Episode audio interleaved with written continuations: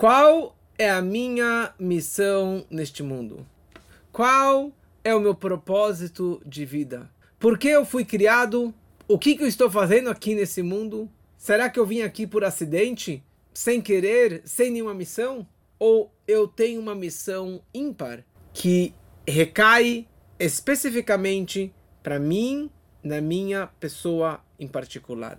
E é isso que veremos hoje, nesse capítulo do Tânia, no capítulo 26 do GPS, que é o final, a segunda metade do capítulo 37 do Tânia. E com isso também iremos encerrar um ciclo de aulas de um assunto que é a ideia de o principal é a ação, Hamaseu Aikar. Nos primeiros capítulos do Tânia, nós falamos bastante sobre a ideia de uma mitzvah. Mitzvah são os preceitos judaicos, são as ordens, as, as mitzvot, 613 preceitos que nós temos para cumprir. E nós comparamos isso com os órgãos do corpo. Falamos que nós temos 248 órgãos do corpo que estão ligados com 248 mitzvot ativas, positivas, e 365 proibições da Torá estão conectadas com as veias, com os tendões do nosso corpo. Então, as mitzvot são os órgãos do corpo que dentro de cada órgão tem uma energia, tem uma luz que paira dentro daquele órgão. Então, no globo ocular paira a força da visão. Assim também, cada mitzvah que nós fazemos, eu estou atraindo a luz divina dentro daquela mitzvah em particular. Por isso, quando você falha em alguma mitzvah, isso pode afetar no corpo, pode afetar na saúde, no sustento, na família, no casamento e assim por diante. Por isso que a gente tem que caprichar o melhor no cumprimento dos nossos preceitos. Então agora nós entendemos de uma forma mais profunda a seguinte ideia: a luz divina ela paira dentro daquele objeto daquela mitzvah. Então se é o pergaminho da mezuzá ou é o pergaminho da Torá ou do Tfilim, então a luz divina está pairando naquele pergaminho daquela mitzvah. Dentro da energia do meu corpo que está fazendo aquela mitzvah. Então a minha energia, a minha força que eu estou colocando no tefilim, eu estou fazendo uma halá, eu estou dando uma doação, eu estou comendo kasher, mi, o meu corpo, a energia do meu corpo que está fazendo aquela mitzvah, também está absorvendo naquele momento a luz divina. A comida que eu comi antes ou durante essa mitzvah, a comida também está recebendo a luz divina. E isso me possibilita que eu possa cumprir na prática aquela mitzvah. E a grande pergunta é: será que existe uma shlichut, uma missão e um objetivo específico para cada ser humano neste mundo, nesta vida? Então, quando nós falamos essa ideia que a mitzvah ela movimenta esta energia que está movimentando o meu corpo, que está movimentando aquela comida toda, que está transformando e elevando o meu corpo, a minha comida, a minha bebida, o meu dinheiro. Eu estou me referindo aqui não na minha alma divina, e sim na minha alma animal. Essa energia divina está se apegando à minha alma animal, o meu corpo físico, o meu mundo físico, a minha matéria, o meu ambiente, o meu habitat, tudo isso está sendo elevado e transformado pela luz divina. É isso que acontece no momento, no momento que eu faço qualquer mitzvah que seja. Por quê? Está escrito nos livros, Bishvili Nivra Haolam.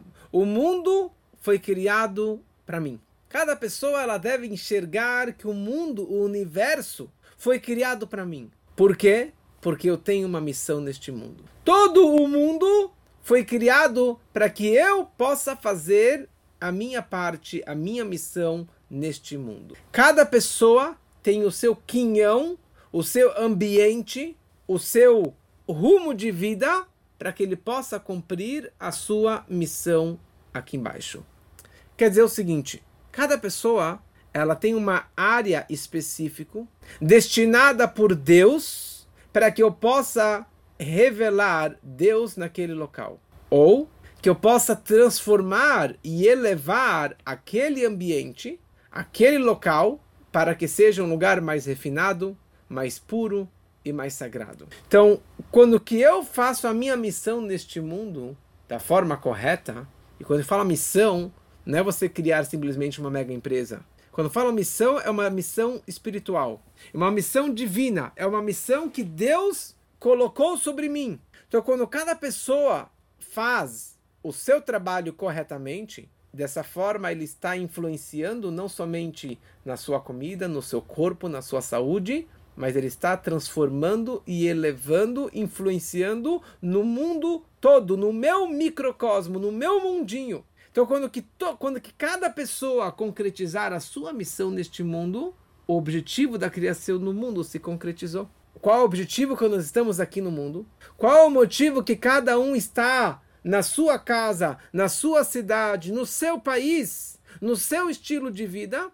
Porque Deus virou para você e falou: sem você o mundo não existe. Deus virou para mim e falou: eu preciso que essa alma saia de lá de cima, venha para aqui para esse mundo para cumprir uma missão, a missão divina, missão espiritual, que é trazer Deus aqui para este mundo, trazer mais bondade, trazer mais harmonia, trazer mais doação, trazer mais Torá, mais mitzvot, mais espiritualidade para dentro desse mundo. Como consta no livro do Rebbe, no Hayom Yom, a seguinte frase: Uma alma pode descer para esse mundo, viver 70 ou 80 anos, simplesmente para poder fazer uma bondade para uma outra pessoa, para ajudar uma outra pessoa.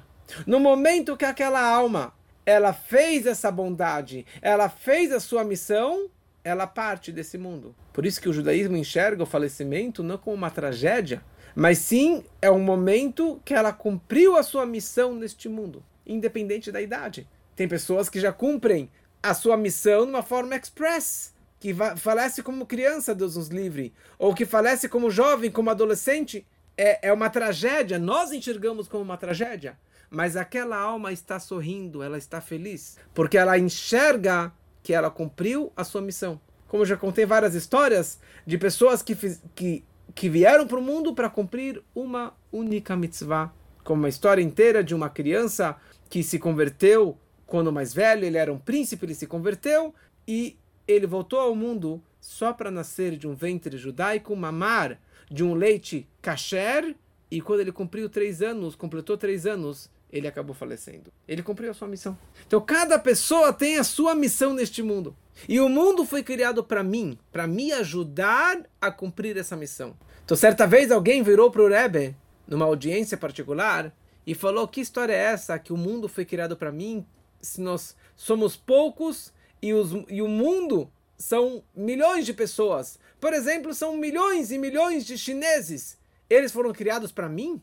E o Rebbe falou: Dá uma olhada na etiqueta do seu casaco. Ele pegou o casaco e ali no casaco dele estava escrito Made in China. então ele entendeu que o casaco dele foi feito na China para que ele pudesse usar aquele casaco. E tudo o que acontece é para me ajudar para que eu possa realmente fazer e cumprir a minha missão aqui embaixo. Não. No momento que a pessoa cumpriu a sua missão, ela parte desse mundo.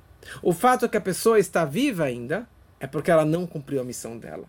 E o que pode acontecer é que as pessoas podem passar uma vida toda e não conseguem cumprir a missão, o propósito da descida da alma dela. E por isso que existe no judaísmo a reencarnação, que ela vai reencarnar, ela vai voltar para o mundo mais uma vez para tentar cumprir aquela missão.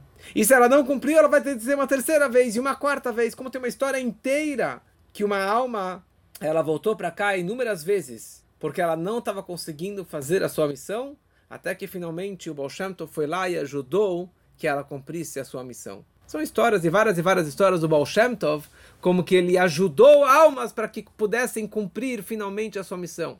Mas só grandes líderes e tzadikim como Baal Shem Tov que conseguem enxergar a missão de cada pessoa. Ou histórias do nosso Rebbe, que ele orientou várias pessoas que fizessem uma viagem diferente, que fossem para tal lugar, que casassem com tal pessoa, que fizessem tal negócio e que não mudassem do, da cidade, do local de onde que eles moravam, porque o Rebbe consegue enxergar lá de cima a missão, o objetivo da sua alma neste mundo. Mas eu não sei qual que é o meu objetivo.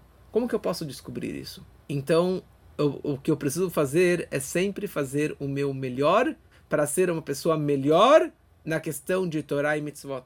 Porque para eu cumprir a minha missão, tem que ter a ver com algum preceito judaico. Com algum preceito que tem a ver comigo. Porque não adianta eu querer inventar, tentar descobrir a minha missão. You could never know, não dá para saber qual é a sua missão. Então você tem que fazer o melhor para ser uma pessoa melhor, com mais mitzvot, com mais Torá, e que isso, de certa forma, já que existe a Hashgaha Pratit, a providência divina particular para cada pessoa, para que você possa realmente chegar a cumprir a sua missão até o final da sua vida. Falando sobre Ashgaha Pratit, providência divina particular, amanhã à noite, dia 29 de Elul, é o aniversário do Tzemach Tzedek, do terceiro Rebbe de Chabad. E na época do Tzemach Tzedek, ele morava em Petersburgo, na Rússia, e ele ele não morava lá, desculpa, ele morava em Lubavitch, mas ele foi muitas vezes para Petersburgo para fazer missões impossíveis para favorecer o povo de Israel, que tinha muitos decretos do governo, principalmente em relação à educação judaica.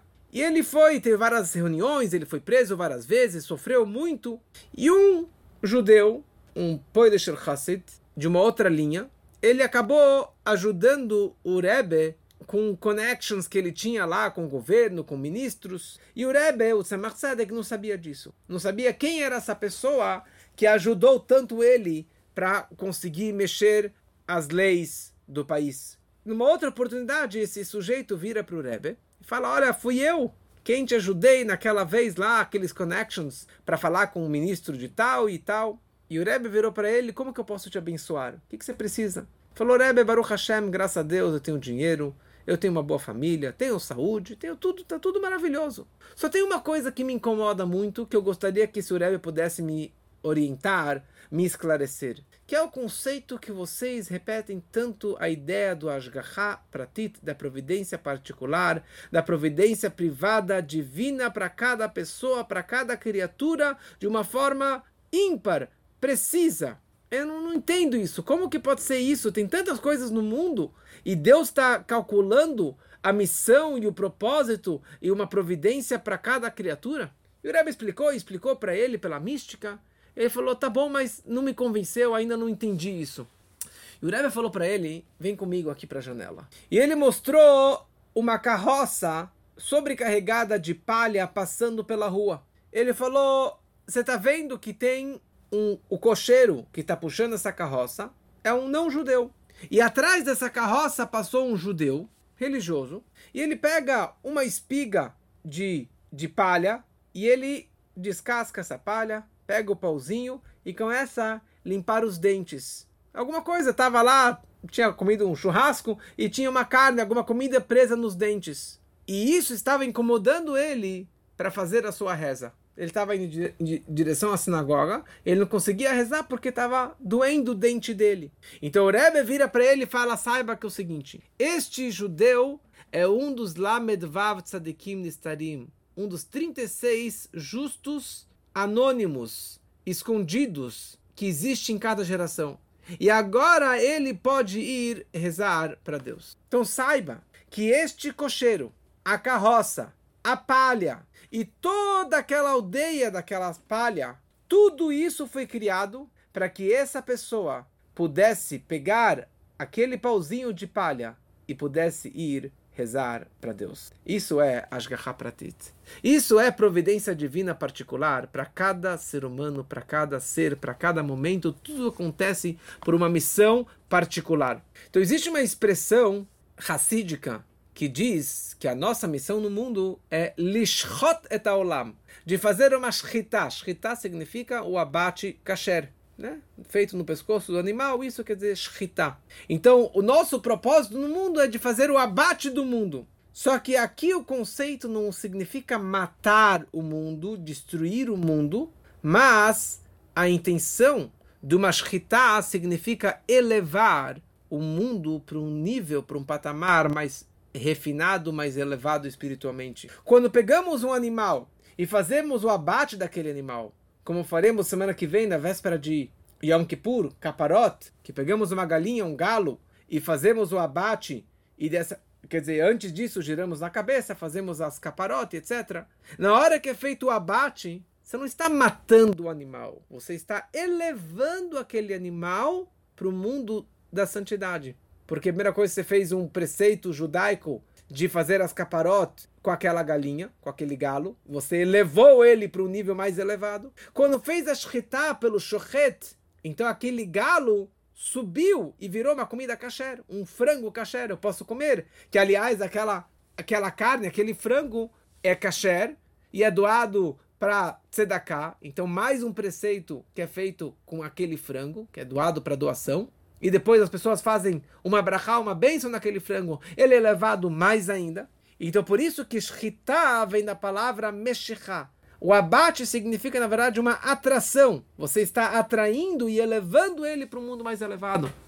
Por essa razão, o Baal Shem Tov, quando ele afiava a sua faca do abate kasher, que tem que ser uma faca com o fio perfeito, não pode ter nenhum dente, nenhuma uma quebri, quebra naquele um, um, na, no fio da faca, para que, que o animal não sofra absolutamente nada, só passa no pescoço e naquele momento ele morreu sem ter nenhuma interrupção. O Baal Shem Tov ele afiava a sua faca, ao invés de afiar com água, que colocam a pedra, água e passam a faca, ele afiava com lágrimas porque ele sentia, ele enxergava que o momento que está fazendo aquele abate, ele está elevando aquele animal para um nível mais elevado, para um nível mais espiritual.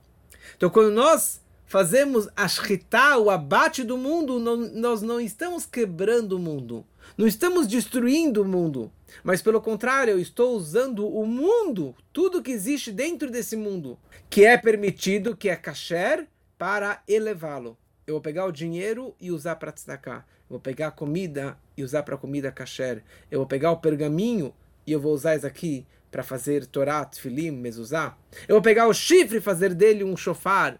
E assim por diante.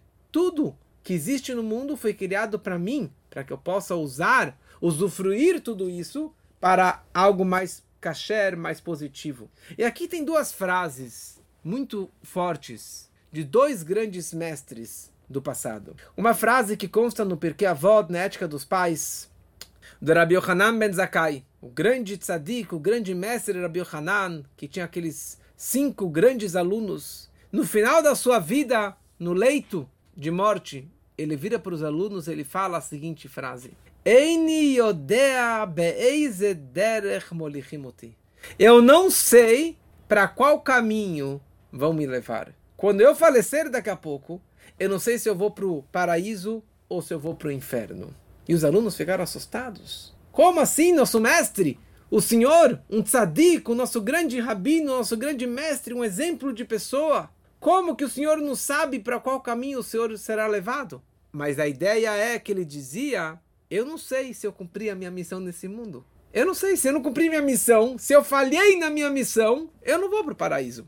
E o grande sábio colega do Alter Rebbe, 200 anos atrás, Reb Zusha de Anipoli, o Reb Zusha dizia o seguinte: quando eu chegar lá em cima, no tribunal celestial, não vão me perguntar por que eu não fui Abraham Avino, por que eu não fui Isaac, por que eu não fui Jacó, por que eu não fui José, por que eu não fui Moisés, Moshe Rabbeinu, por que eu não fui o Baal Tov, o Rabi Akiva. Sabe o que, que eles vão perguntar lá em cima? Por que você não foi Zusha?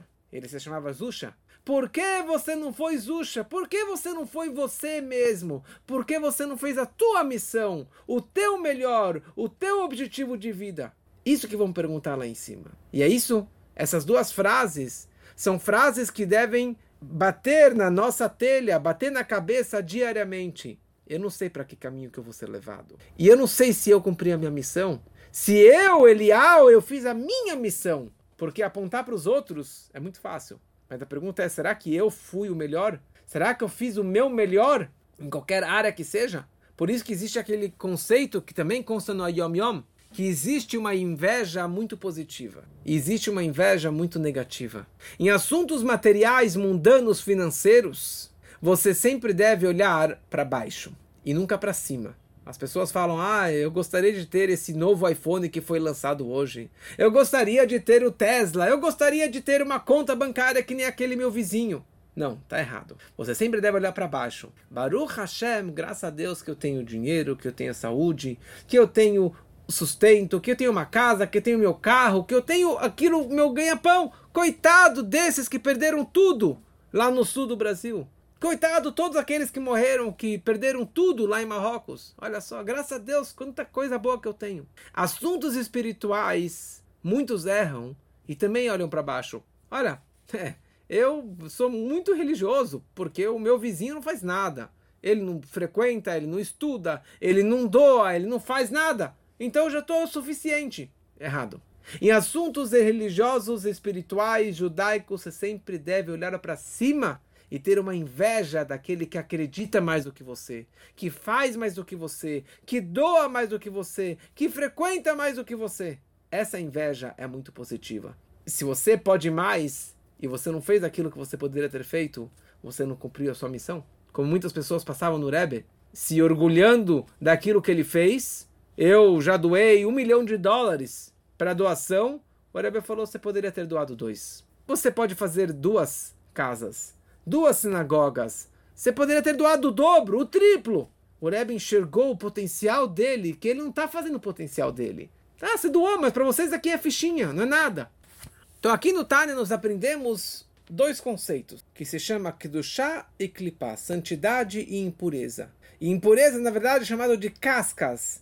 As cascas impuras. E nós falamos que existem quatro níveis de cascas. Três e um. Três são aquelas shalosh klipot atmeot, as três cascas impuras irreversíveis, que é tudo aquilo que é proibido, que é um pecado, que é negativo, que é não tem como você transformar, roubar e doar. Você não tem como pegar algo não kasher e usar isso para kasher, pra, e elevar isso aqui para santidade. É irreversível. E depois tem a klipat noga, que é aquela casca fina que dá para usar para o bem e dá para usar para o mal, como o dinheiro. Você pode usar para o bem, para o mal. Comida, frutas, verduras, água. Você pode usar isso aqui para algo kasher, para algo positivo, para beber uma água, para dar um shiur. Dessa forma, eu estou elevando essa água e toda a garrafa e toda a fonte da colina pura qua água mineral natural. Tudo isso está sendo elevado nesse momento. Depende de mim, da forma que eu vou usar tudo isso, que eu vou aproveitar toda essa energia. Então as klipot, a casca, da onde que ela vive, da onde que ela suga a sua energia, ela suga a sua energia da chá. Na verdade, as cascas impuras, as três cascas impuras, elas sugam a sua energia da quarta, da casca mais elevada, mais refinada que falamos antes. Porque as impurezas não conseguem sugar a sua energia diretamente da pureza, da chá, da santidade. Tem que ter um filtro. E esse filtro se chama Klipat Noga, essa casquinha mais refinada. O meu objetivo no mundo é de refinar as cascas refinadas, as cascas mais puras, a Klipat Noga, essa casquinha, essa membrana mais delicada que eu posso ele elevá-la. A minha missão é de pegar todo o material que eu posso transformar para a santidade e elevar e purificar para o mundo mais sagrado. Como falamos antes, cada pessoa tem o seu mundinho, o seu habitat, a sua missão na vida, que é elevar esse klipat noga para o mundo da chá, elevar essa faíz, essa casca fina para o mundo da santidade. Então, quando eu, você e você, e cada um de nós fizermos a nossa missão de elevar e de transformar o meu quinhão neste mundo, então, na verdade, eu estou elevando toda a clipanoga que está debaixo da minha responsabilidade. Eu estou elevando toda essa casca para o mundo da santidade. E aqui o lucro é, é em dobro. Não somente que eu elevei uma casca para o mundo da santidade, mas a partir de agora, já que não existe mais essa casquinha fina no mundo, então tudo aquilo que estava pendurado nela, que são as três cascas impuras, todas as impurezas que estavam sanguessugas, que estavam chupando a sua energia dessa casca mais fina, dessa clipad noga. No momento que eu elevei essa clipad noga para o mundo da santidade, então todos aqueles sanguessugas impuros que estavam sugando a sua energia, a sua vitalidade dessa clipad noga, não tem mais de onde sugar, não tem mais de onde existir. E automaticamente aquelas impurezas, elas desaparecem. Vamos trazer um exemplo. O rato é um animal impuro e representa as as três cascas impuras. Do que que o rato vive? Ele come de restos de comida. O que, que é comida? Comida é clipad noga. Frutas, verduras estragadas são clipad noga. Então o rato, ele vive e ele come do clipad noga. Uma comida estragada, uma, uma, uma comida velha. O que acontece se eu deixar de jogar comida no lixo?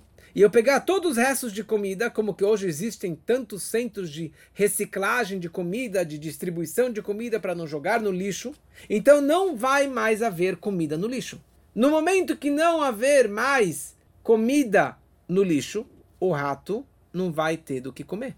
E automaticamente o rato vai morrer. Que é o sonho de todos, que não tenha mais essa peste, essa praga. Então olha o que aconteceu. O homem elevou aqueles restos de comida, reciclou, reaproveitou, e todos aqueles sanguessugas, as cascas impuras, as três cascas impuras, impurezas, que são os animais, o rato, que vivia deste resto, ele não tem mais de onde existir. E ele vai acabar morrendo. E mesma coisa espiritualmente falando. Na vida de cada pessoa em particular. Sendo que a sucção das impurezas é por intermédio dessa casquinha fina da Klipad Noga. Então, se eu só deixar de pecar, de fazer coisas impuras, mas eu vou continuar é, tendo coisas neutras, essas casquinhas neutras, quer dizer, eu não estou usando para santidade, eu não estou pegando todo o meu dinheiro e usando isso daqui para cá, para usar isso aqui para uma coisa sagrada, para construir uma sinagoga, um centro judaico, ou pegando minha comida e levando para santidade. Então, dessa forma, eu estou dando fonte de vida para as impurezas. Agora, se eu me dedico na Kedushá, na santidade, e eu uso toda essa casca fina, essa clipad noga, só para coisas positivas e coisas permitidas. Não quer dizer que eu tenho que ficar o dia inteiro rezando, je jejuando e, e, e, e, só estudando Torá, não quer dizer isso. Mas tudo aquilo que eu fizer, eu vou usar isso aqui para o bem e não só pensando nos meus interesses particulares. Então, automaticamente, as impurezas não terão mais de onde sugar e de onde existir, e isso vai acabar acabando com essas impurezas. E por isso, que para você ser um bom judeu e para você estar bem ligado com Deus, não basta só falar eu não como carne de porco, eu não como no Yom Kippur. No Yom Kippur eu não ando de carro, mas o resto eu faço. Ou mesmo que você é uma pessoa religiosa, eu não faço coisa errada, mas eu não sou a pessoa mais correta. Então, você está dando existência, força para as impurezas. Agora, no momento tem uma frase racídica que dizia o seguinte: aquilo que é proibido é proibido, e aquilo que é permitido é desnecessário. Em hebraico, bate bem: mutar, meiutar. Aquilo que é permitido é desnecessário. Por isso que a Torá nos ensina nessa semana, na semana passada, você tem que se consagrar. Kadesh, Kedoshim. O povo judeu tem que ser um povo santo. O que quer dizer santo? Não quer dizer que você vai ser um santo que vai ficar o dia inteiro na sinagoga. Santo significa você tem que se consagrar naquilo que é permitido. Você tem que ser um exemplo no mundo de uma pessoa digna, de uma pessoa educada, uma pessoa correta e assim por diante. E essa é uma das razões que na hora da reza, na hora do estudo, a gente está sempre chacoalhando, balançando. Na hora do estudo, você vem na sinagoga, você vê as pessoas sempre balançando. Por que as pessoas estão balançando? É no automático. Porque eu quero que esse estudo não seja só no meu intelecto, que essa reza não seja só na parte espiritual, na minha alma divina, mas eu quero que se apegue também na minha alma animal, no meu mundo material, que isso também seja elevado para algo mais elevado. Para que se apegue essa santidade no corpo, no físico, no meu sangue, no meu movimento físico. E agora nós entendemos a grande importância da tzedakah. Falamos antes sobre tzedakah, doação, caridade, de você ajudar uma entidade judaica, e agora uma entidade judaica no Rio de Janeiro, do meu irmão, Copacabana está precisando de uma grande doação de cada um de nós, qual a importância da tzedakah? O que é tão importante? Por que, se fala tanto sobre tzedakah no judaísmo. No mundo católico copiaram a ideia da, do, do, do, do dízimo e assim por diante. Mas a fonte da doação é da Torá. Por que, é tão importante fazer tzedakah? E por que a tzedakah é considerado a grande mitzvah, a maior mitzvah da Torá? E bem essa mitzvah, bem esse preceito, está escrito que Gedolat tzedakah shemekarevet Tão grande a doação que ela aproxima a redenção, a vinda do Mashiach. Qual a diferença da tzedakah e de, das outras 613 mitzvot da Torá? Aliás, existem várias formas de tzedakah que a Torá descreve. A grande diferença na tzedakah é que você pega um dinheiro que você trabalhou durante o mês todo para ganhar aquele dinheirinho. E você pega daquele dinheiro e você dá 10, ou melhor ainda, você dá 20%, que esse é o correto de dar o Homesh, o 20% para tzedakah. Dessa forma que eu dei aquele dinheiro para tzedakah, eu estou elevando o dinheiro para a chá, para a santidade naquele instante. Mas não somente aquela moeda, aqueles 10, 20% que eu coloquei na caixinha, que eu fiz um donativo para uma causa judaica, mas tudo que eu fiz durante o mês todo para ganhar aquele dinheiro, o carro, a gasolina, o telefone, o escritório, o aluguel, a comida, a bebida, tudo que eu fiz para poder ganhar aquele dinheiro, tudo aquilo retroativamente também é elevado para o mundo da santidade. Porque esse dinheiro, mesmo que eu ganhei na loteria, que eu ganhei de herança esse dinheiro, mas eu poderia usar esse dinheiro para o meu usufruto, para o meu proveito particular. E eu decidi que eu vou compartilhar com alguém que precisa mais do que eu. Dessa forma, eu elevei todo aquele dinheiro. E todo o meu dinheiro eu transformei isso para a santidade. Por isso que a gente tem que dar, dar e cada vez dar mais. E quanto mais você dá, mais você ganha. E principalmente agora, nesses últimos dias do mês de Elul, ou a partir de Rosh Hashanah, esse, essas semanas próximas, são dias de julgamento. Se você já deu, dê mais. Acrescente cada vez mais. E esse é o momento de você fazer uma promessa de quanto que você quer ganhar ano que vem. Eu já prometo agora que eu vou dar 20% para tzedakah. Eu quero ganhar no próximo ano 100 mil, então eu já prometo que eu vou dar 20 mil para tzedakah. Ah, eu não, não acho que eu vou ganhar 100 mil. Mas se você espera ganhar esses 100 mil e você agora já faz essa promessa, esse pledge, essa, esse compromisso, você dessa forma está encarando e desafiando Deus para ver se ele realmente vai conseguir fazer essa sua missão. E essa que é a nossa missão e esse que é o nosso propósito no mundo, cada um fazendo a sua missão, a sua transformação deste mundo através das mitzvot, principalmente através da tzedakah, porque dessa forma você está transformando o mundo, o nível mais baixo, que é o dinheiro, que é meu sangue, que é o meu suor, elevando tudo isso aqui para a santidade. Que a gente possa realmente praticar cada vez mais tzedakah e que cada um possa cumprir a sua missão neste mundo e elevar o mundo e transformar o mundo. E disso é o que vai garantir para que cada um tenha um Shana Tová Metuká, um ano bom e doce, com muita saúde, com muitas alegrias. E assim concluímos o capítulo 37 do Tânia, o capítulo 26 do GPS para a Alma. E com isso concluímos também um ano maravilhoso, o ano 5783. E espero todos vocês ano que vem, 5784, com muita saúde e com muitas alegrias. Obrigado para todos, uma boa noite e Shana Tová.